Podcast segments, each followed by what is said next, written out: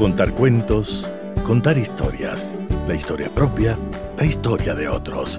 Desde este momento en Radio Sucesos, Déjame que te cuente. Déjame que te cuente. Un programa conducido por Gisela Echeverría Castro.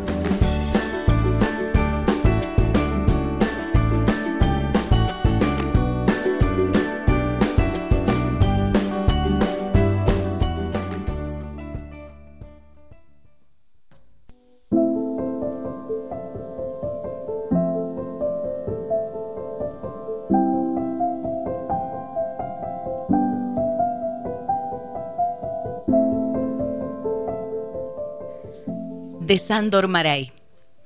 Hace falta mucho valor para dejarse amar sin reservas. Un valor que es casi heroísmo. La mayoría de la gente no puede dar ni recibir amor porque es cobarde y tiene orgullo, porque tiene miedo al fracaso. Le da vergüenza entregarse a otra persona y más aún rendirse a ella porque teme que descubra su secreto, el triste secreto de cada ser humano que necesita mucha ternura, que no puede vivir sin amor. Ahora sé que no hay nada de lo que avergonzarse en la vida excepto de la cobardía, que hace que uno sea capaz de dar sentimientos o no se atreva a aceptarlos. Es casi una cuestión de honestidad, de honor, y yo creo en el honor, en el honor que constituye la vida misma. No se puede vivir con deshonor.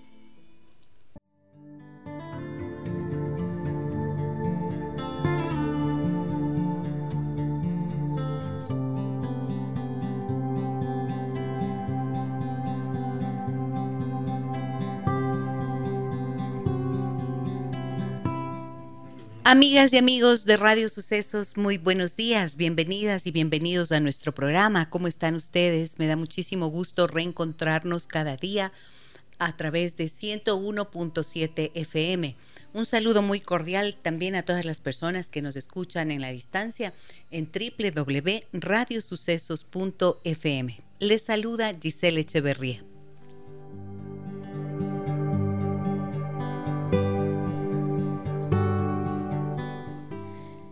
Los días 14, 15 y 16 de febrero próximos en La Flaxo, Ecuador, tendrá lugar el Congreso Internacional Impacto de la Desnutrición Crónica en el Crecimiento y Neurodesarrollo de Infantes y Adolescentes.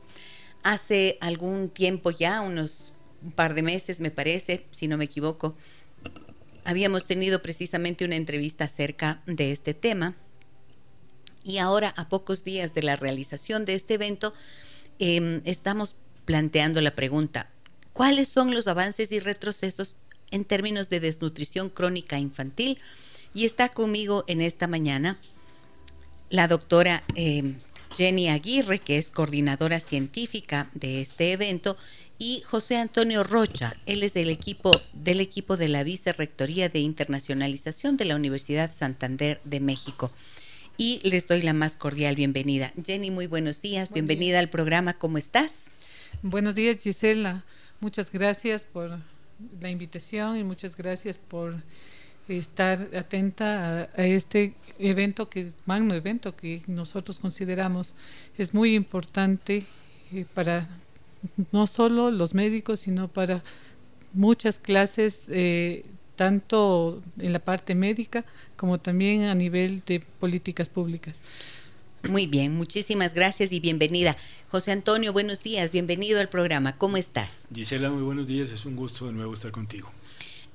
Cuéntenos cómo va este congreso, cómo va avanzando, cómo están las cosas para el los próximos, ya estamos a poquitos días, apenas 10 días me parece, ¿no es cierto? 14, 15 y 16 de febrero. ¿Cómo va todo? Déjame que te cuente, Gisela, para entrar en contexto. Déjame, cuéntamelo todo.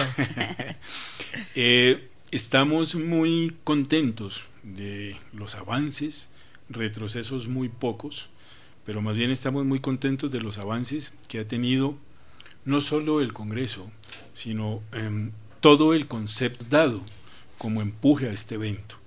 Porque tú entenderás que eh, un evento de esta magnitud eh, amerita mucho esfuerzo, mucho trabajo, mucho sacrificio desde el punto de vista de la organización, de traer los ponentes, de organizar una agenda que sea atrayente, de, convocar los actores para que eh, se unen a estas iniciativas. Pero lo más importante, yo, yo dijera, Gisela, que el mayor avance que ha tenido hasta ahora, este programa, es la posibilidad de haber conjuntado actores que anteriormente no estaban, porque el Congreso se iba a desarrollar en noviembre del año anterior. Pero para este año hemos tenido la, lo más acertado que hemos logrado, es la vinculación del Consejo Consultivo de Lucha contra la Desnutrición Crónica Infantil y la Secretaría Técnica Ecuador Crece sin Desnutrición, que ya con el nuevo gobierno tiene una titular que es la doctora María José Pinto, la ministra María José Pinto, con la que ya hemos tenido varias reuniones y es ahí donde yo podría indicarte los avances que hemos tenido, porque hemos entendido y hemos conocido las estrategias que la Secretaría Técnica está planteando para todo el avance de lo que es la lucha contra la desnutrición crónica infantil. El día que tuve yo la oportunidad de hablar por primera vez con la ministra, me dijo, José Antonio, no más papers, estoy cansada de leer papeles, queremos territorio. Y yo dijera, Gisela, que el mayor avance que hemos tenido hasta ahora en estos últimos cuatro meses es el trabajo ya en territorio que se ha empezado a hacer. Y en el imaginario de la gente no solamente está en Quito el tema de la desnutrición, sino en todo el cordón de la Sierra Central, que es donde está identificado el tema de la desnutrición, y en la parte étnica, que es donde está verdaderamente identificado la desnutrición. Yo dijera que es uno de los avances más grandes que hemos tenido ahora, saber dónde y contra quién vamos a luchar. Ok, cuando te dice la ministra, eh, estoy cansada de papers y lo que necesito son eh, territorio, ¿qué significa eso? ¿Y qué es aquello en lo que tú has podido corroborar que hay avances? Gisela, yo creo que la desnutrición crónica infantil se encuentra en la ruralidad en un porcentaje muy alto. Las cifras que el INEC nos dio el año pasado nos habla de que esa primera cifra que hablábamos de un 27% de nutrición crónica infantil que nos ponía en un segundo lugar en América, se ha reducido, efectivamente se ha habido una reducción que hay que considerarla, no quisiera ser juez y parte en esto porque yo no hice la medición, pero importantísimo empezar a entender dónde y contra quién hay que luchar. Porque cuando tú planteas una batalla, yo creo que tienes que saber dónde está tu enemigo y con qué armas lo vas a trabajar. Entonces, en este caso, la desnutrición crónica infantil no está, y lo voy a decir con mucho respeto, en los consultorios de los pediatras, sino en la atención primaria en territorio, en la posibilidad de tener esos 12 primeros controles del niño sano, que tienen que ser obligatorios, y en la obligatoriedad de tener por lo menos seis meses de lactancia materna, Gisela. Esa es la principal estrategia de empezar a trabajar con la desnutrición crónica infantil. Si una madre puede darle a su hijo seis meses continuos de leche materna y de lactancia, está empezando a ganar la batalla. Y luego la posibilidad de tener, ojalá de esos 12 controles, 10 controles del niño sano, pues vamos a tener dentro de los mil primeros días respuestas ya claras. Eso no se hace en papeles, se hace en territorio. Muy bien. Ahora, dentro de la organización de este evento hay una cantidad de importantes invitados y expositores que son nacionales, pero también internacionales. Em, doctora Jenny Aguirre, que está coordinando, a cargo de la coordinación científica del Congreso, cuéntenos, por favor, cómo está armada esta agenda y cómo, em, quiénes son las personalidades que van a participar. Eh, quiénes vienen de fuera, cuál va a ser el aporte concreto que cada uno de los expositores va a hacer a la mejor comprensión y a las alternativas y propuestas de solución que se puede obtener de un evento como estos en términos de la desnutrición crónica infantil. Bueno, Gisela, yo quería añadir algo en relación a lo que dijo el, arquitecto Rocha, y es que nos estamos olvidando de que el problema tiene su base en la mujer embarazada. Desde ahí inicia los mil primeros días de vida, desde ahí inician los mil primeros días de vida y esos son los que nosotros tenemos que también tomar en cuenta y empezar a fijarnos en que la madre es tan importante como el niño. Los mil primeros días de vida, estos son los tres primeros años. Claro, pero comienza desde el primer día de concepción. ¿sí? Entonces, por lo tanto, la madre tiene que estar bien nutrida. Y más todavía cuando tenemos un porcentaje elevado de madres adolescentes. ¿sí? Enseñarles a alimentarse, cuidar de esa madre, cuidar de que ese periodo de embarazo esté bien llevado, esté bien nutrido, no solo en la parte de alimentación como tal, sino en la parte emocional, que es importante también. Y tú, tú lo sabes muy bien. En relación al, Congreso, nosotros hemos visto, bueno, los médicos estamos acostumbrados a tener y a nutrirnos de la parte científica con congresos, seminarios, pero solo enfocados a la parte científica. ¿Sí? Nosotros hemos visto que la desnutrición crónica infantil es multidisciplinaria, multicausal. Por lo tanto, teníamos que involucrar no solo a los médicos, no solo a la parte que compete a la ciencia, sino también a la parte que está tan involucrada y que debe estar tan involucrada como es el Estado. ¿sí?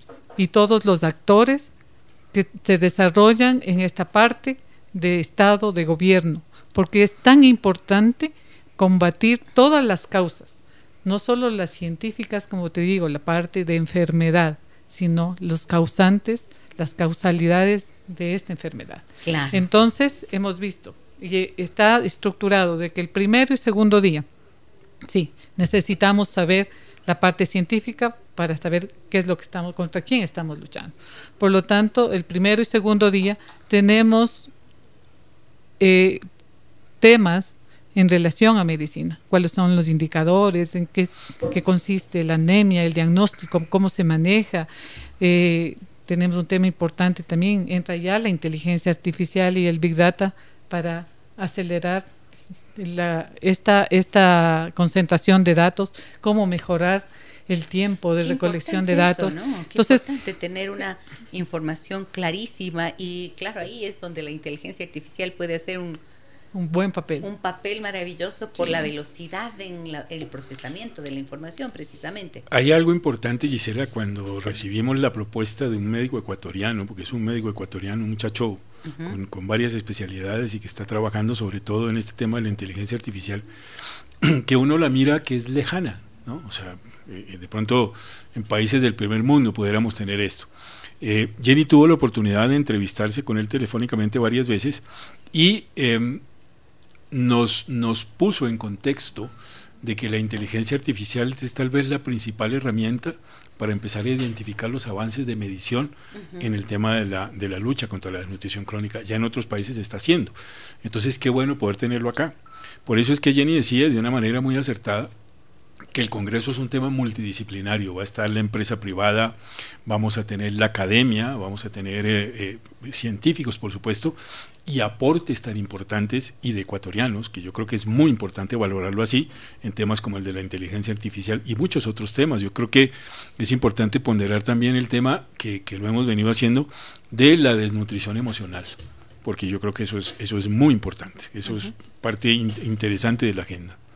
Muy bien. Bueno, continúo con, continúo con el desarrollo de la agenda.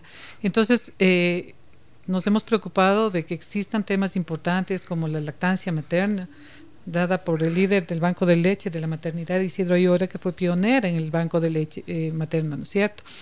¿Cómo es eso? Un banco, el banco de leche. ¿cómo eh, la maternidad tiene un banco de leche que recolecta la leche de las madres para que sea el suministro de alimentación en los niños que de pronto no pueden, eh, no tienen su madre leche para alimentarse, entonces tienen un proceso importante y aquí el doctor Ramiro Moya lo va a explicar, o sea, lo va a tratar y nos va a dar todas las, o sea, cómo está, cómo se formó, cómo, cómo está constituido todo ese banco de leche, cómo funciona, ¿no? ¿no? O sea, me parece un esfuerzo increíblemente eh, maravilloso. Ya tiene muchos años eh, el Banco de Leche en la maternidad. Es realmente eh, es un departamento brillante, excelente, pionero de, de esto. tenemos igual cómo cambia de esta la alimentación materna ya a la alimentación normal. Tenemos algo que, que, nos parece importante. Si nosotros estamos hablando que en la desnutrición crónica infantil los hallazgos, o sea, los, las consecuencias son irreversibles. ¿No es cierto? Entonces, ¿cómo podemos ayudar a esos niños? Y hemos visto que es tan importante la estimulación de los niños para desarrollar las artes, desarrollarse en deportes y en otras habilidades que, que realmente no explotamos. Y en eso tenemos temas importantísimos como en la música, tratado por la maestra Andrea Vela. Tenemos eh, la estimulación, un tema de la vulnerabilidad al éxito en la estimulación del neurodesarrollo el impacto y el aprendizaje, como les digo, el musical y artístico, el entrenamiento de la fuerza en el infante, dado por un médico colombiano que viene presencial. Es nutriólogo pediatra de Colombia, muy bueno, tiene un gran aval universitario. Eh, tenemos la actividad física y deporte en el preescolar, escolar y adolescente. Entonces son cosas importantísimas. Tenemos el embarazo en la adolescencia, la falta de atención y control asociado a la mala nutrición de la madre, con impacto en el neonato, en la desnutrición crónica. Vamos a tratar el tema de desnutrición emocional y sus efectos en la infancia, que tenemos el honor de tenerte ahí en este Tenemos una gran ponente para ese tema. Sí, sí. Yo creo Muchísimas gracias como por la invitación. O sea, eh, no estoy mencionando... Por la confianza, sí, realmente es que nosotros hemos buscado, aparte de que los temas sean muy importantes, quien los, los expone, los ponentes sean de gran valía, sean personas con experiencia y con mucha capacidad para transmitir ese conocimiento. Gracias Gisela por eso. Gracias por, confiar en nosotros también. Y luego... A ustedes por la invitación, muchas gracias. Luego el día 3 ya empezamos con todo lo que son políticas de Estado. ¿sí? Porque hemos visto que si no nos unimos, que si no eh, trabajamos en conjunto con todos aquellos que están involucrados en el tema, realmente no hacemos nada. En los consultorios no podemos hacer otra cosa que la parte médica se resume en los controles, en la vacunación, en la estimulación. Pero ¿y, las causas? Claro, las si no quitamos esto, las causas fundamentales, las que si no quitamos esto, a la base, ¿no es cierto? Entonces tenemos temas como la higiene, agua potable y los servicios básicos. Permíteme un segundito porque quisiera em, escucharle a José Antonio que tiene algo que mencionar sobre esto y avanzamos al tercer día. Gisela, si no hay agua potable, no hay ningún avance en la lucha contra la nutrición crónica infantil. Cuando tuvimos la pandemia, nos llegaban, eh, o nos llegó, temas como que se convirtieron en un, más que en un hábito, casi que en un mandato de lavarnos las manos, cosa que me parece a mí una cosa trae de los cabellos, cuando de pronto lo, más elemental es lavarse las manos para cualquier cosa, para cenar, para cualquier, cualquier actividad. Y en la pandemia nos lo ponían como un hábito de lavarnos las manos siete veces para evitar el contagio. El tema del agua te lo menciono porque si no tenemos agua potable, no hay lucha contra la desnutrición crónica infantil que valga. La Asociación de Municipalidades del Ecuador va a estar presente con su vicepresidenta, la doctora Lady Laura Muñoz, que es la alcaldesa de Bolívar en Manabí, donde vamos a tener la posibilidad de que em, la Asociación de Municipalidades, que los municipios tienen la competencia del saneamiento y del agua, y eh, ellos van a tener una, una, actuación importantísima porque les vamos a dar la relevancia de que les vamos a ayudar a manejar esta competencia del agua para que podamos tener sanidad. ¿Y en qué consistiría eso? Ya te voy a decir. Eh, vamos a tener la visita del ingeniero Wilson Sandarriaga de una fundación Chalice en Canadá, que va a venir presencialmente, viene desde Canadá, a mostrarnos casos de éxito de cómo la fundación entrega recursos para programas de orden social y entre esos el de la desnutrición. Nos pone un ejemplo, Gisela, de que eh, casos de éxitos de ellos tienen cuatro proyectos en África. Y las madres y las niñas tienen que recorrer dos horas y media con estos recipientes para, para, recoger el agua, van, recogen el agua y se regresan otras dos horas y media hasta su comunidad para poder tener agua potable, para poder hervirla. Aquí no tenemos necesidad de esto. Aquí tenemos el agua potable en la fuente. Bueno, el agua, no hablemos de potable en la fuente y no podemos hacerlo. Entonces, con la, con la Asociación de Municipalidades vamos a empezar a trabajar en territorio para que esto pase. Porque vuelvo y te repito, si no hay agua potable, podemos tener todos los avances que tú tengas en desnutrición que no va a pasar nada. Yo dijera que ese es uno de los principales avances que tenemos en este momento de poder ponernos de acuerdo con algunas autoridades que a pesar de las dificultades económicas que hayan, ya logramos que la Universidad de Santander nos dé la beca para 10 alcaldes que van a venir becados, porque tuvieron un galardón del Banco Mundial de buenas prácticas en su gestión y los vamos a becar. La ayer nos confirmaron, la Universidad de Santander de México nos entregó 10 becas para que ellos puedan venir a este certamen. Ese es un avance para que vengan al evento y empiecen a trasladar todo este trabajo al territorio Por eso es que te digo que no más paper, territorio. Y con ellos vamos a tener la posibilidad también de empezar a capacitar no solo a los trabajadores de la salud, a los nutriólogos, a los médicos rurales que hacen la primera atención, sino a la comunidad. Porque hay muchas líderes y muchas lideresas mujeres que son las que tienen que trasladar la confianza. Porque no es la capacitación, es trasladar la confianza. Si a mí me mandan con mi acento y con mi discurso a capacitar la gente en territorio, no me van a creer. Pero si hay una persona de la zona, una mujer de la zona, una mujer que vive la ruralidad y vive el problema, genera confianza. Entonces estamos trabajando en un programa con la Secretaría Técnica y la universidad, ya nos vamos a reunir en estos, en estos días que podamos, para empezar a trabajar en programas de capacitación de confianza, de generar confianza en territorio y de que estas madres de las que hablaba la doctora Aguirre, de que tienen problemas en su embarazo, pues puedan tener la capacidad de tener un embarazo sano y cuando ya tengan sus hijos, controlarlos. Y los niños que tienen desnutrición, empezar a abrirles esa ventana de oportunidades. Esos son los avances de los que tú nos hablas. Muy bien.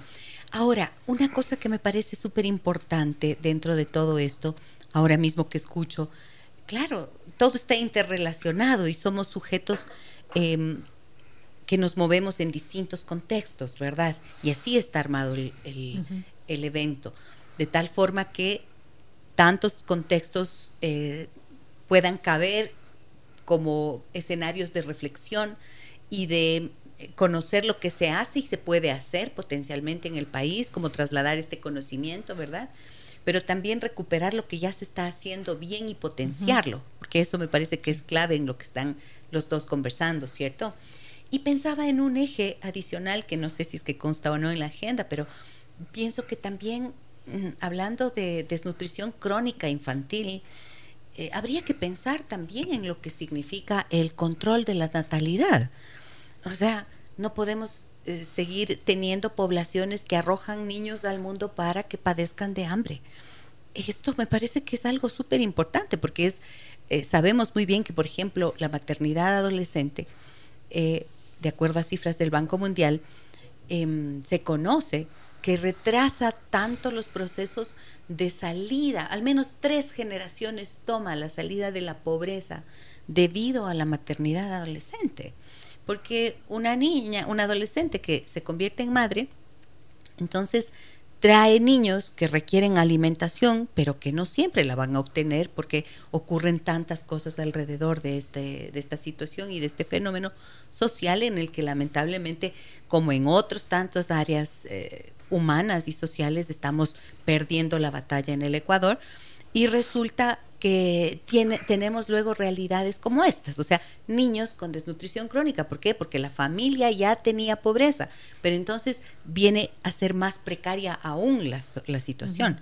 La vida, ayer nomás lo decía, siempre tendría que ser motivo de alegría y bienvenida, pero en el momento adecuado, ¿no es cierto? En las condiciones adecuadas. Y em, eso es lo que se anhelaría. Me parece que ese puede ser un, un, objetivo.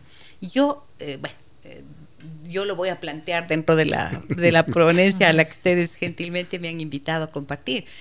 Eh, y me, no sé qué piensan de esto que les estoy planteando. Hay una cosa, Gisela, que a mí me llamó la atención. Trabajé 25 años en la maternidad de Isidro Ayora. Conozco un poco más de cerca un poco de la realidad. Pero a veces me pongo a pensar y digo, sí, hay pobreza, pero también hay falta de de cultura y falta de educación. Exacto. ¿Sí? Porque los embarazos en la adolescencia no solo se dan por la pobreza, se dan porque hay falta también de afecto. ¿Sí? Hay muchas niñas que buscan el afecto en individuos que las engañan, que las utilizan, que abusan y esos son también productos de desmadres adolescentes. Claro. y además tenemos en nuestro país un fenómeno de embarazo adolescente Em, en el que hay niñas prácticamente 11, 12, 13 años, 14 años embarazadas y son producto de la violencia sexual que han vivido. y familiar. Claro, por supuesto. De familiar, de su entorno familiar, de su entorno, de amistades y cosas, ¿no? Yo veo, o sea, yo, yo de algún momento eh, me ponía a analizar y decía, bueno, ¿qué, ¿qué pasa? O sea, y veía los rangos de las niñas y decía, niñas de 10 años, de 10 a 14 años, Dios más o menos. En maternidad. En la maternidad, claro. En embarazos, tú ves, la mayor parte son por producto de abuso sexual. Así es. De 14 hasta los 16 años más o menos, es la novelería, ¿no? El primer amor, la fantasía, las cosas que mi amiga hizo, mi amiga me dijo, o sea, cosas así.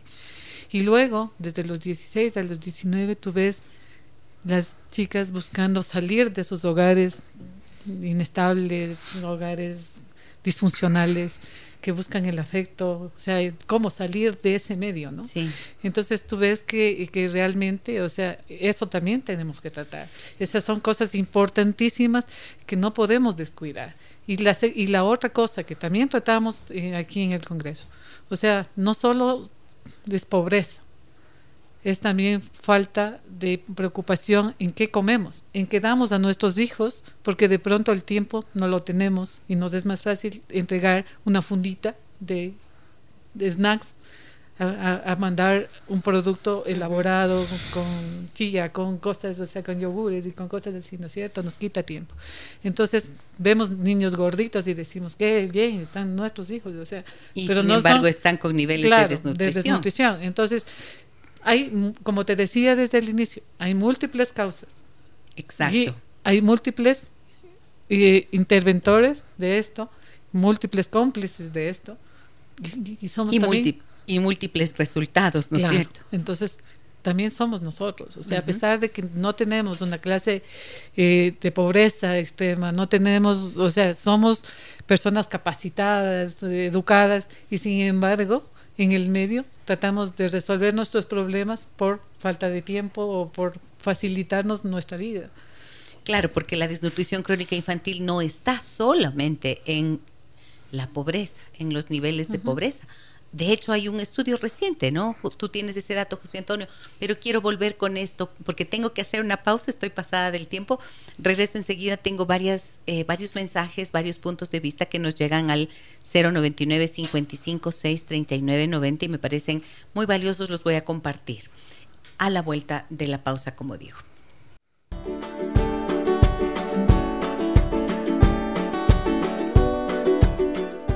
Muy bien. Vuelvo con mis invitados de esta mañana, em, hablando de desnutrición crónica infantil, cuáles son los avances y retrocesos y revisando esta agenda especial de em, el Congreso Internacional Impacto de la Desnutrición Crónica en el Crecimiento y Neurodesarrollo de Infantes y Adolescentes que se llevará a cabo en Flaxo, Ecuador, el 14, 15 y 16 de febrero próximos. Voy con mensajes de nuestros amigos y amigas oyentes, José Antonio y mm, doctora Jenny Aguirre que están con nosotros. A ver, me dicen, buenos días Gisela, excelente el tema de hoy. Pienso que la desnutrición infantil es una de las batallas más grandes que tenemos como país. Esto va más allá de pedir una buena alimentación con los niños, si sus padres viven situaciones precarias, mencionando además que en algunas escuelas fiscales entregan las colaciones, pero quizás sea la única comida que tengan algunos jóvenes y niños. ¿Cómo poder ayudar? Bueno, esta es la gran pregunta. ¿Cómo poder ayudar? Ya hay interés de hacer cosas importantes en el país, tú nos dices, ¿no es cierto? Sí, Antonio? Hay buenas noticias en ese sentido, al menos alentadoras. Sí, sí, ¿sabes qué? Eh, a veces eh, yo creo que hasta de, los, de las circunstancias más difíciles en la vida tiene uno que rescatar algo bueno, algo bueno. Y nosotros hemos tenido conocimiento de cifras y de situaciones en contexto, como que los niños en el Ecuador, casi, hablemos de un número y tú me pedías cifras, entre 27 y 30 mil niños al año pierden el año por discapacidad en el proceso de aprendizaje. No sé si lo dije bien en términos médicos, un poco así. Poniéndolo un poco más tranquilo porque no tienen la capacidad de, recibir el conocimiento que le dan en su colegio porque sufren de desnutrición crónica infantil. Y los padres cometen el error de exigirles porque piensan que el niño es, está haciendo, no hace tareas, o es vago, o no le pone atención a la cosa, y el tema no va por ahí. Entonces, los y el Tema es que le falta pero claro, es que, lo que pasa es que lo primero que hace la desnutrición es lo como, como le dice el contacto, el impacto de la desnutrición crónica en el neurodesarrollo. Un chico con desnutrición no aprende. Es así de sencillo. Y van al colegio Gisela solamente por recibir la colación, porque seguramente es la única comida del día. Entonces, claro que se están haciendo cosas. La empresa privada ya está empezando a trabajar en programas que ojalá los podamos empezar a manejar de soberanía alimentaria en este país para alimentarnos y darle a los niños un snack mucho más barato. entre, entre, en el corte hablábamos de la, de la preponderancia que le dan alimentos ancestrales del Ecuador como la quinoa y los niños no comen quinoa, no comen vegetales, porque no se los sabemos dar, porque no tenemos esa capacidad hasta lúdica de dárselos. Entonces, en ese tema yo creo que sí estamos empezando a tener avances con la empresa privada. Muy bien. Quiero eh, indicarles a los amigos y amigas que escuchan nuestro programa y que están interesados en este tema, hay una oportunidad, si es que corresponde a sus intereses, a sus áreas de trabajo, el tema del el impacto de la desnutrición crónica en el crecimiento y neurodesarrollo de infantes y adolescentes, tengan en cuenta que los próximos días 14, 15 y 16 de febrero en la Flaxo Ecuador se desarrollará este Congreso Internacional organizado por el Colegio Médico de Pichincha, el Decenio de las Naciones Unidas de Acción sobre la Nutrición, UNITAR también de Naciones Unidas, el Consejo Consultivo de la Desnutrición Crónica Infantil, que es esta entidad eh, gubernamental para atención de la desnutrición crónica infantil, y la Universidad Santander de México.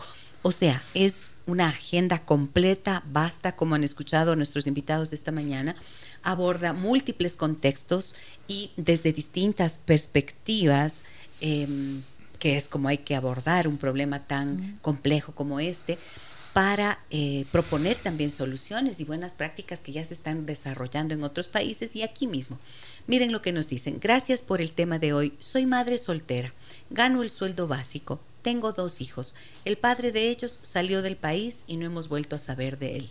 En la escuela me han indicado que mis hijos están al borde de la desnutrición.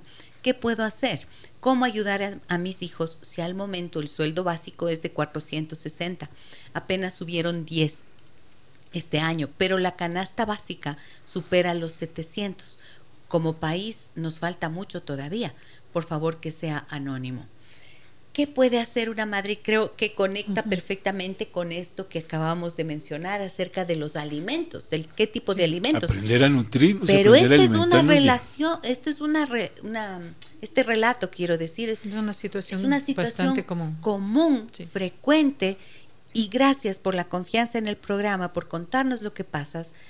Es que pongámonos a pensar, una mujer sola, con dos hijos, ganando un salario básico y cómo los alimenta es un poco. A ver, vamos a la, alimentación ancestral que creo que puede ser interesante. Yo creo que yo creo que es importante pensar que hay alimentos que no son tan caros y que nutren bastante, ¿sí?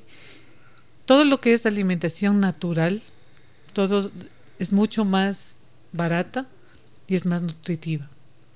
Los procesados, todos los que vienen envasados, son más caros y no nutren al niño.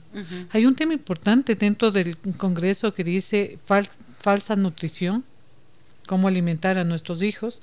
Tenemos dado por un médico desde Argentina, ¿sí? Nos va a tratar el tema de falsa nutrición. Entonces, yo creo que es importante también que concienticemos un poco. Hay huertas, tenemos amigos, conoces una de ellas, la doctora eh, Pilar Mosquera con su huerto, un patiecito pequeño, tiene su huerto, cultiva sus lechugas, sus cosas sin procesados, sin insecticidas, una alimentación sana, ¿no es cierto? Y buscar proteínas, sí, sabemos que, que la proteína es importantísima. La proteína está en los huevos, está en, sí, el pollo, la carne roja, pero la carne roja estamos viendo que nos da también muchos problemas del consumo, bastante de carne roja. Entonces, ir buscando todo lo que son granos, todo lo que nos está...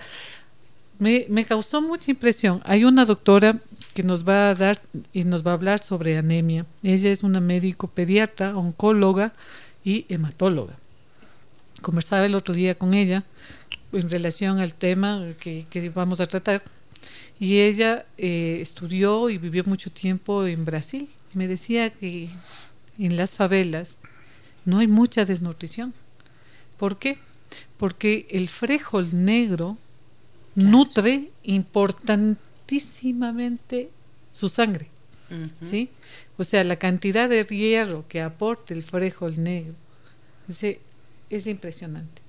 Entonces, la alimentación con frijol, la alimentación con lenteja, que rinde, porque rinde un paquete de, lenteja, de, una libra te, dura, te, rinde. Y puedes comerlo todos los días, por último. O sea, es, es nutritivo. Con un huevo, con un pedazo de pollo, con, con algún... Por último, si no hay carne y pollo, bueno, que haya vegetales. Vegetales. y que haya estos nutrientes, como te digo, el frijol negro, importante.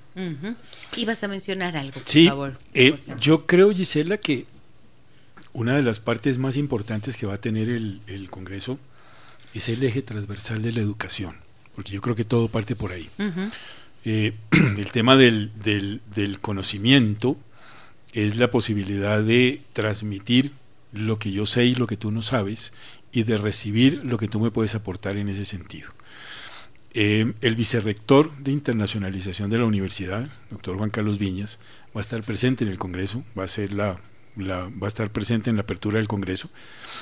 Y eh, la Asociación de Municipalidades y la Secretaría Técnica, Ecuador Crece Sin Desnutrición, estamos empezando a, organizar una cruzada en donde seguramente usted, doctora, va a tener que mojarse el poncho también, Gisela, y se lo pido al aire, porque vamos a tener que trabajar en un programa de capacitación intenso, intensivo, a través de la capacitación en territorio donde vamos a tener que llegar con temas como los que decía Jenny ahorita. Coman frijoles, alimentense con frijoles. En Colombia nosotros ese es uno de los alimentos primordiales y no te digo porque no haya no haya un nivel alto de nutrición, sino porque lo que tenemos que hacer es meterle a todo este cuento, a toda esta carreta, un eje transversal que es la educación. Sin educación y sin agua, y mira que son dos elementos de los que no se necesitan presupuestos enormemente grandes. Va a venir Gisela y vamos a tener la presencia de una fundación peruana que se llama Perú por Perú, que está haciendo avances importantísimos. Y uno de los temas que ellos van a trabajar es los logros de lo que han hecho hasta ahora y no lo quieren poner en evidencia. Obviamente que Perú trabaja en Perú, hay que hacerlo tropicalizado al Ecuador, pero ya con temas reales y decir yo lo pude hacer, estamos en camino a hacerlo, hagámoslo acá también. Muy bien. Eh, me preguntan, miren lo que me dicen, em, a ver, a ver, dice, gracias por compartir la información del Congreso. Consultas, celular de contacto y cuál es el costo del Congreso. Ya. En relación a eso, bueno, eh, pueden contactarse conmigo al 099 78 56 499 y al correo del Congreso, que es Congreso Internacional DCI arroba gmail.com. Muy bien, a ver, aquí están los números de contacto, sí, ¿verdad? Los números de contacto 099 7856 499 y el correo electrónico Congreso Internacional DCI de Desnutrición Crónica Infantil arroba gmail.com. Allí pueden ustedes escribir. Vamos a dejar estos datos de contacto en el muro de Facebook donde hacemos como siempre la transmisión en vivo de este programa para que ustedes tengan acceso a toda la información correspondiente y vean en detalle la agenda, el nivel de los expositores. Ya voy a hablar de eso, ya les voy a pedir que me cuenten. Eh, pero yo y quería... Los valores también están Y los valores, sí y las inscripciones directamente. Eh, desde esta semana, una, una solo, un solo dato, desde esta semana abrimos la posibilidad del Congreso virtual, porque tenemos muchas solicitudes de fuera del país, de, fuera de la provincia. Los médicos rurales, que son un grupo de interés importantísimo para nosotros, muchos de ellos no están en la ciudad y no pueden venir, lo van así a que estamos abriendo lo van a, Van a abrirlo virtual. virtualmente. Bueno, me parece una excelente decisión. Esto es una de las maravillas y de las ventajas que hoy nos permite la tecnología. Yo quería referirme a lo que nos decía esta amiga, ¿no es cierto?, em, de su situación económica, madre soltera, dos niños y los hijitos están, le has dicho ya a la escuela, que están al borde de, las, de la desnutrición. Verán, les voy a contar algo, algo personal. Por alguna razón em, que tiene que ver con los fosfolípidos, ¿estoy diciéndolo bien, doctora? Sí, sí. Corríjame. Bueno, eh, resulta que em, cuando yo estaba embarazada, tengo una única hija, ¿no? Cuando estaba embarazada, resulta que ella no creció, no creció lo suficiente. Y cuando di a luz, la placenta era una cosa muy chiquita. Dijo el doctor que nunca había visto una placenta pequeña. Cuando me, hicieron el eco, eh, estando embarazada, me, me, salto. Ahí me encontraron que la placenta tenía unas partes que decía que estaban infartadas, o sea que no tenía vascular. y no tenía capacidad para nutrir al bebé. El caso es que mi hija nació de cuatro libras, era una niña muy pequeñita, ¿no es cierto? Era larga, pero flaquita, flaquitititita. Y me dijo el doctor que estaba en primer grado de desnutrición. Al nacer. Al nacer, o sea, mal. Y eh, adicionalmente dejó de lactar a los cinco meses, o sea, no quiso saber nada de, de seno materno, vaya. Entonces eso el doctor tenía más preocupación porque era, entonces, ¿cómo se va a nutrir? Y verán, les voy a dar la receta ancestral.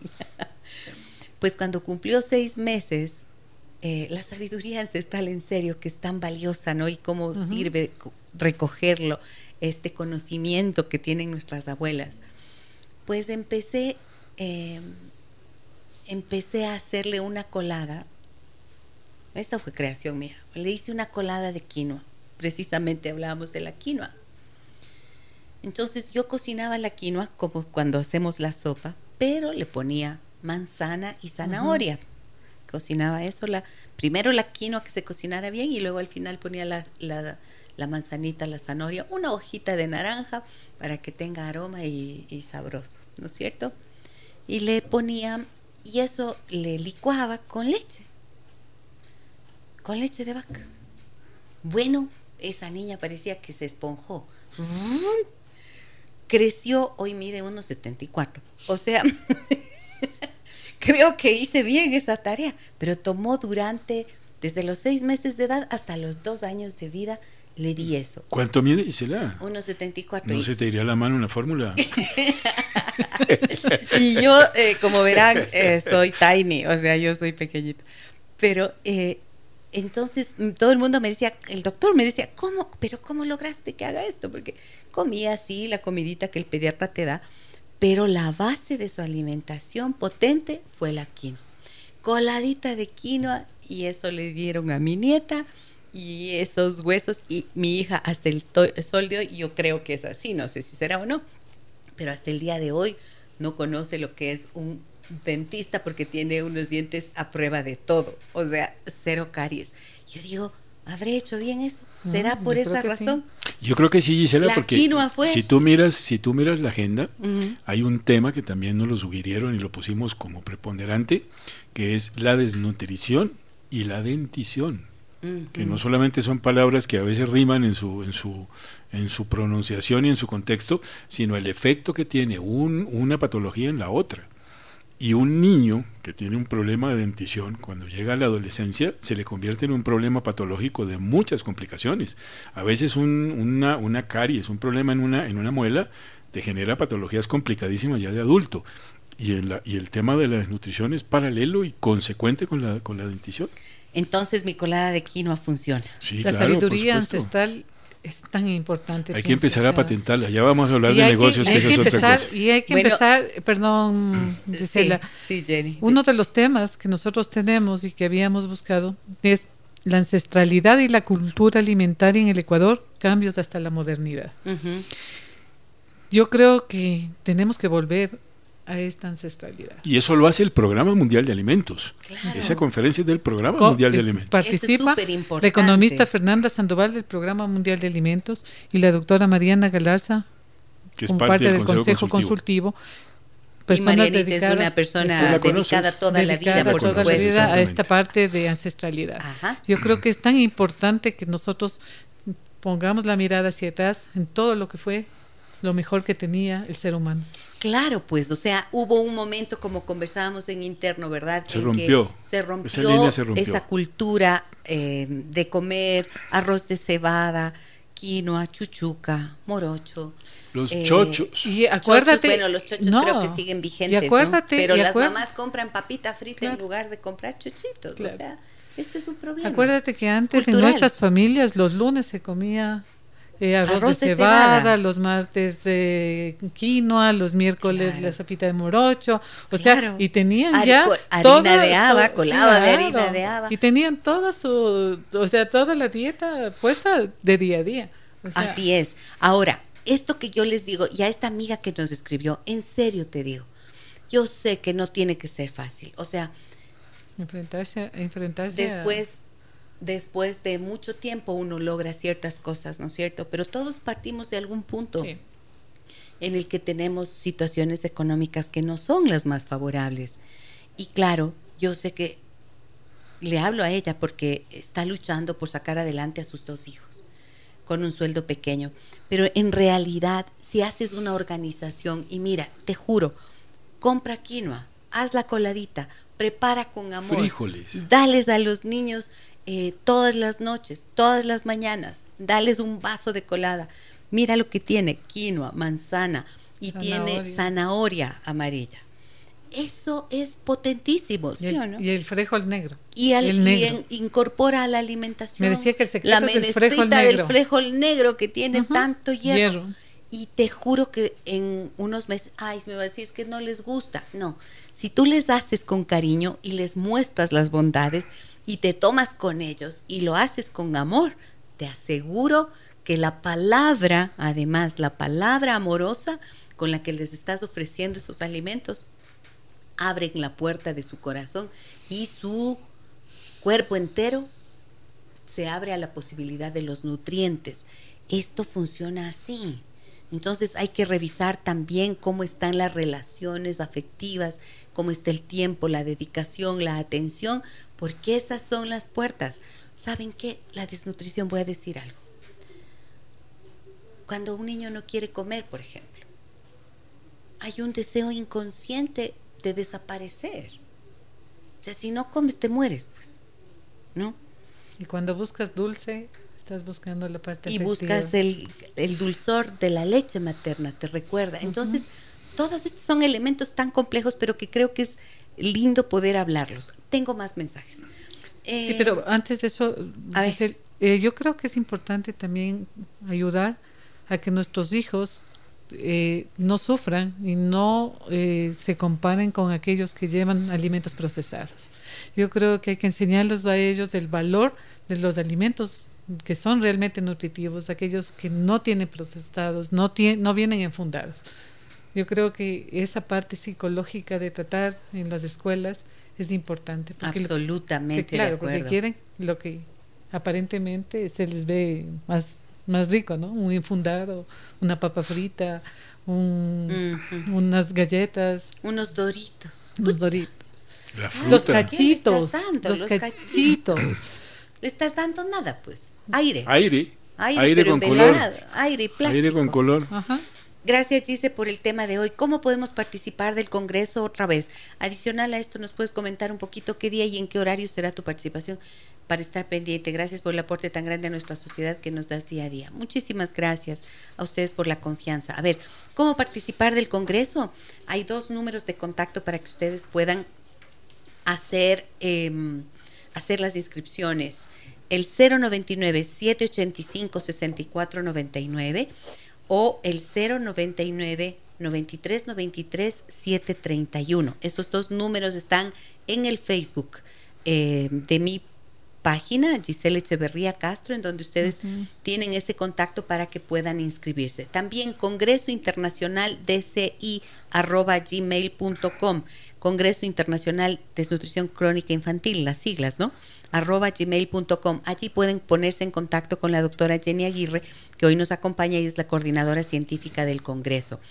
Em, algo que más me decían aquí, ah, que cuándo va a ser mi participación, doctora, ¿cuándo es? Eh, tú el estás segundo día, yo sé que para el segundo día, que sería el día 15, a las 4 y 45, 16 horas 45 hasta las 17 horas 25, con el tema desnutrición emocional y sus efectos en la infancia y la adolescencia. Ese es mi tema, ahí estaré. Muchísimas gracias a los organizadores, José Antonio, Jenny, por la invitación. Gisela, yo sé que no, yo sé que tu programa no funciona así, pero vamos a romper el esquema de la cosa, ¿vale? A ver, ¿qué será?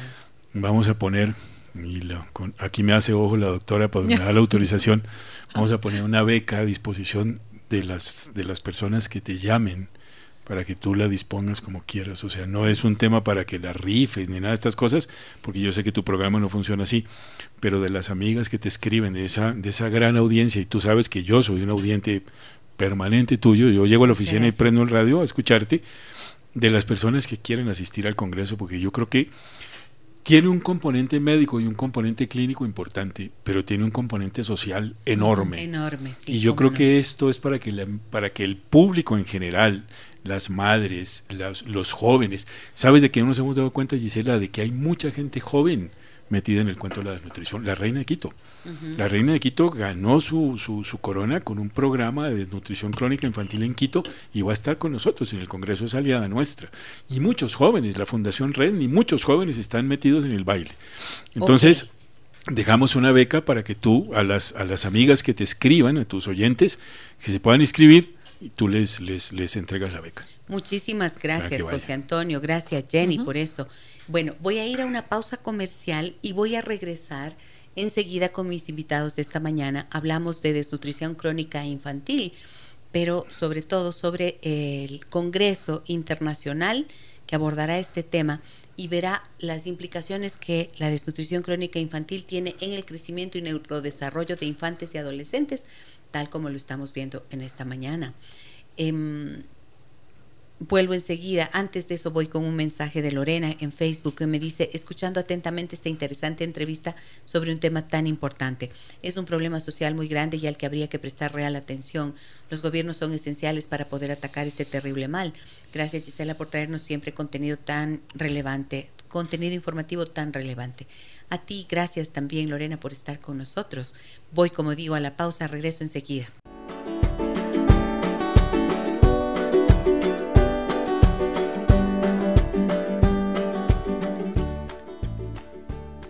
Aquí estamos de regreso, em, amigas y amigos, con nuestros invitados de esta mañana. José Antonio Rocha, él es, él es miembro del equipo de la Vicerrectoría de Internacionalización de la Universidad Santander de México, que es parte de los organizadores del Congreso Internacional Impacto de la Desnutrición Crónica en el Crecimiento y Neurodesarrollo de Infantes y Adolescentes. Este evento se desarrollará el 14, 15 y 16 de febrero en Flaxo, Ecuador y cuenta con el aval dentro de los organizadores del Colegio Médico de Pichincha, el Decenio de las Naciones Unidas de Acción sobre la Nutrición, UNITAR y el Consejo Consultivo de Desnutrición Crónica Infantil, organismo estatal que está, de acuerdo a lo que nos comenta eh, José Antonio, con ganas de avanzar y trabajar directamente ya en el campo para implementar lo que de este Congreso salga para em, lo que viene a continuación, ¿no es cierto? Me dicen aquí, a ver, a ver, a ver, a ver, a ver, tengo varios mensajes. Gracias por el tema. Una consulta. En mi caso, la nutricionista familiar nos ha indicado que las sopas son el peor alimento, por lo que dejamos de hacer sopas. Santas catástrofes, Batman. Diría Robin, ¿no es cierto? Depende de qué es la sopa. Nosotros nos criaron con sopa.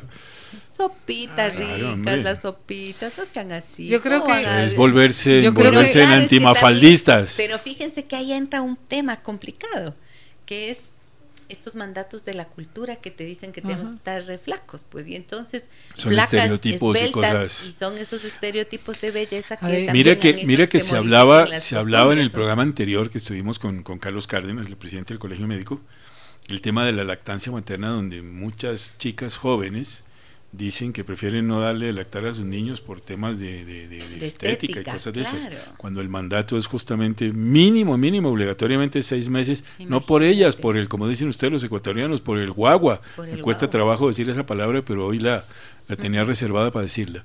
Es un tema por los niños, hombre. Sí. Mira lo que nos dicen también. Aquí yo quiero preguntarles así algo, pero veloz, porque nos quedan tan solo cinco minutos. Sin embargo, bueno, cinco o seis minutos tengo, me dicen, eh, tengo varios mensajes. Mi querida Gisela, buenos días, déjame que te cuente. Siendo docente de biología en varias instituciones públicas y privadas, me he percatado que en unas y otras instituciones la alimentación de los estudiantes es precaria. A todos les gusta el arroz con mayonesa y salsa de tomate. La diferencia entre unos y otros es que quienes pueden comprar algo más, especialmente en los recreos, no compran fruta o alguna proteína. Ellos compran los rapiditos. Sí, pues eso he visto. Adolescentes que no hay cosa mejor que irse a un okidoki a comprarse el rapidito. ¿Qué es eso? Que son unos tallarines precocidos llenos de conservantes. Hay que recordar, y me parece que estos niños y adolescentes son hijos de los niños que quedaron solos mientras sus padres migraron en el 99. No saben cómo alimentarlos y se les dificulta ser buenos padres porque no tuvieron un hogar. Tampoco hay campañas de televisión o redes que den un soporte y si las hay, no se las ha oído. La única que me acuerdo es la de Máximo. Gracias por tu excelente programa. Felicitaciones.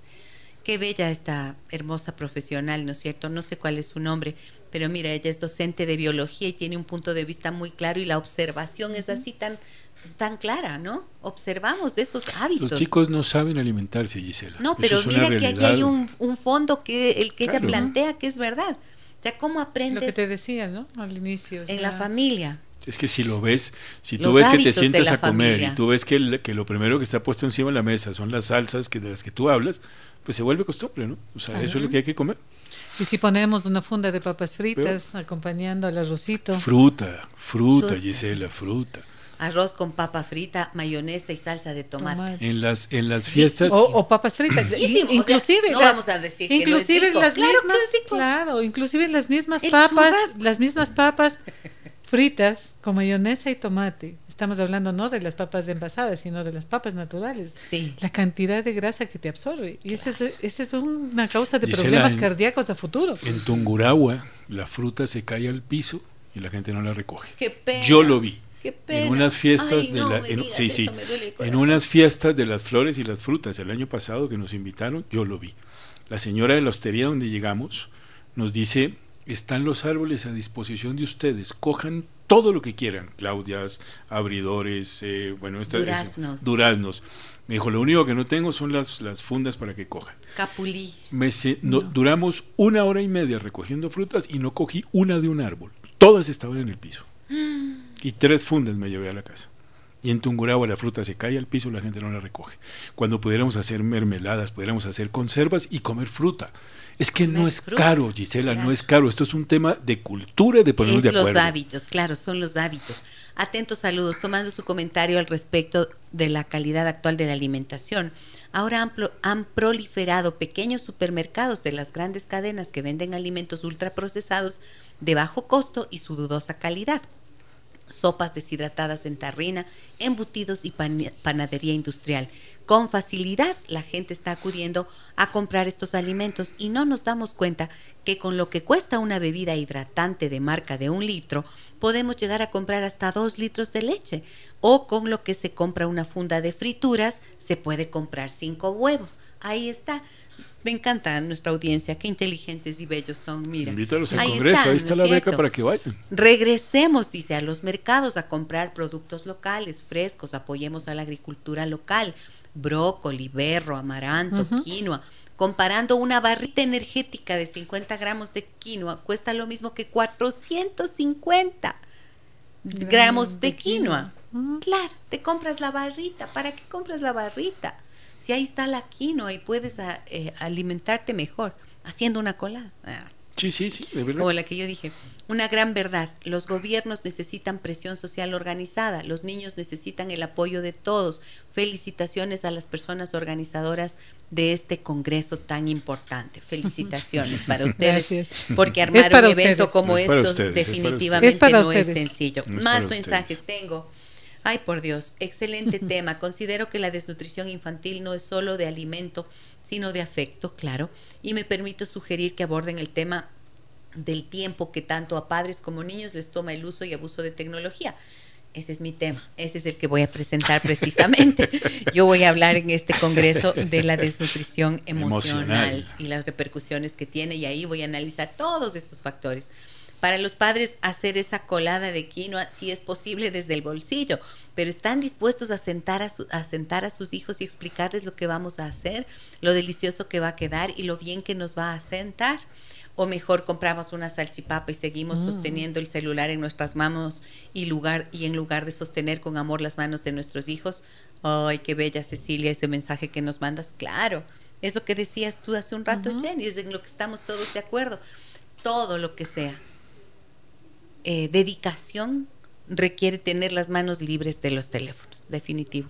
Felicitaciones a sus invitados y a usted, dice, por su siempre magnífico tema. Muchas gracias. Miriam dice, gracias por el, el programa excelente tema de la desnutrición. Es un problema tan grande que afecta en la inteligencia de nuestros niños y jóvenes y de ahí el futuro de los países como el nuestro. Qué puntos de vista tan interesantes los de nuestros amigos y amigas oyentes, ¿no es cierto?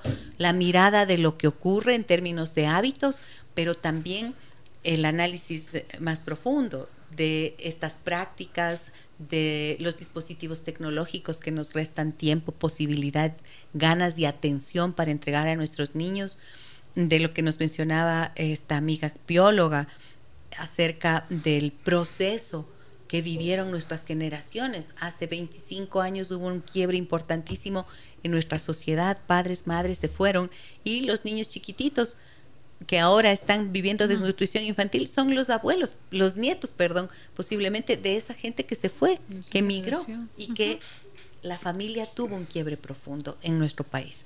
Quiero que por favor, rapidísimo, me mencionen los los importantes expositores internacionales que estarán presentes en este evento, José Antonio y Jenny.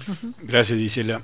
Tendremos multidisciplinariedad de ponentes. Entre ellos estará el ingeniero Wilson Sandarriaga, ecuatoriano, director de una fundación canadiense que se llama Chalice, que es el que vendrá presencialmente desde Canadá a explicarnos cómo hacen ellos proyectos de éxito de contenido de corte social y, en énfasis en la, nutrición, Wilson Saldarriaga.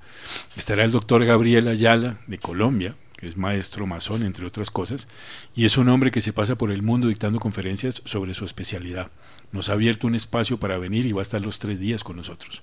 Gabriel Ayala, va a estar el doctor eh, Hugo Rizo de Argentina, para hablar sobre los hábitos de cómo nos, cómo nos estamos alimentando mal él desafortunadamente no va a poder estar presencialmente. Hace poquito hablamos con él y en marzo sufrió un accidente, se cayó de un árbol de 7 metros y se fracturó la columna, pero va a estar vía Zoom con nosotros. Eh, tendremos a la ministra con la ponencia, tendremos a este médico ecuatoriano hablando sobre inteligencia artificial, tendremos una doctora famosísima hablando sobre desnutrición emocional, tendremos eh, una cantidad de, expositores ecuatorianos. De Perú. de Perú. viene la Fundación Perú por Perú. Yo creo que, como se diría, tendremos como todo para botica. Tendremos gente muy interesante. también está el Boris Cornejo del Consejo. Muy bien. Bueno, amplísima agenda, mm, tan bien pensada además, teniendo en cuenta lo que debe ser un Congreso Internacional de esta categoría, la complejidad de un, un problema tan grande y con personas que pueden aportar a la mejor comprensión y solución alternativas de solución para este tema. Muchísimas gracias a nuestros invitados. Tengo que irme ya. Me dicen, excelente tema, por favor su opinión en relación a las sopas, ¿son beneficiosas o no? O sea, al fin, hablamos de sopas caseras de pollo quinoa, ¿sí o no las sopas? Bueno, yo creo que yo creo que claro. que sí, por supuesto. Por supuesto que de todos modos, yo creo que son importantes las sopas. Que no sea sopa de fideo todos los días. Exacto, eso, iba a decir. siempre y cuando tengan nutrientes esenciales, siempre y cuando tampoco estén hervidas por horas, Ajá. ¿no? Porque también matamos los nutrientes. Ajá. Entonces, y que no tenga grasa. Porque yo creo que sí es importante. Todas esas sopas de pollo, de pollo, de pollo, pero sin la piel. Oh, por supuesto, ¿No es cierto? claro. Porque si ponemos o hacemos un seco de pollo, una, o una sopa de pollo y ponemos el pollo con todo lo, con toda la piel, la grasa es importantísima como sale. Esa, por ejemplo, esa grasa es dañina, Yo digo, para mí, por ejemplo, para mí, yo todos los jueves como en la casa de mi madre caldito de patas por el colágeno. El colágeno. Entonces, Bien. yo creo que sí. Otras prefieren el colágeno en otra presentación, ¿no? Valga claro, decirlo. No, no, no, y hay otras que prefieren el colágeno en otra presentación. Pero yo. creo que los el colágeno mm, a través del, de la pata de, de, de, qué? De, la, gelatina. De la, pata, de, res, de la pata de res, ese es el que realmente es, el, mejor. Por eso te digo, no en otra presentación, sino O sea, yo pienso que es cómo preparas, cómo preparas, qué nutrientes pones en las sopas. Muy bien. Entonces, volver a lo ancestral, sí, y quiero tener a la doctora Mariana Galarza aquí para que podamos hablar de eso a fondo. Es una experta maravillosa que estará presente en este congreso para todas las personas que nos escuchan, si están interesados en participar, tienen la opción de hacerlo de forma presencial y también online. y te, voy a dejar, te voy a dejar también, perdón, te voy a dejar también, te voy a mandar la agenda para que para que publiques. Muy bien, con muchísimo gusto. Ahora sí, me voy, me voy, me voy. Mañana, 9 horas con 30, estaremos de vuelta en nuestro programa y hablaremos de, uy, vean, estamos en febrero, pues, mes del amor. ¿Qué pasa cuando te enamoras de un amor imposible? No pasan cosas muy buenas, yo siempre he visto eso, pero vamos a analizarlo, lo conversaremos a fondo, 9 horas con 30. Soy Gisela Echeverría, un abrazo grande a todas y todos. Hasta mañana. Las historias que merecen ser contadas y escuchadas. Historias que conmueven, historias que inspiran. Mañana, desde las 9 y 30, déjame que te cuente. Déjame que te cuente. Con Gisela Echeverría Castro.